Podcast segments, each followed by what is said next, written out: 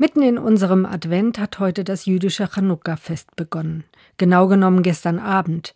Denn in biblischem Denken beginnt schon mit dem Sonnenuntergang der neue Tag. Das Chanukka-Fest erinnert an friedlose Zeiten, Fremdherrschaft und den zerstörten Tempel in Jerusalem. Aber auch an das Wunder, als er wieder eingeweiht wurde. Die Legende erzählt, dass viel zu wenig Öl da war. Aber die Flamme auf dem Leuchter im Tempel erlosch trotzdem nicht. Acht Tage.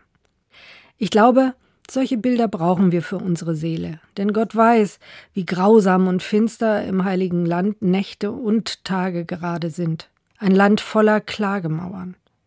Gebe Gott, dass den Besonnenen sein Licht erhalten bleibt und mitten in dieser finsteren Zeit doch ein Tag anbricht, der Frieden bringt. Eine gesegnete Nacht wünscht Anke Merscher Schüler, Pastorin in Hannover.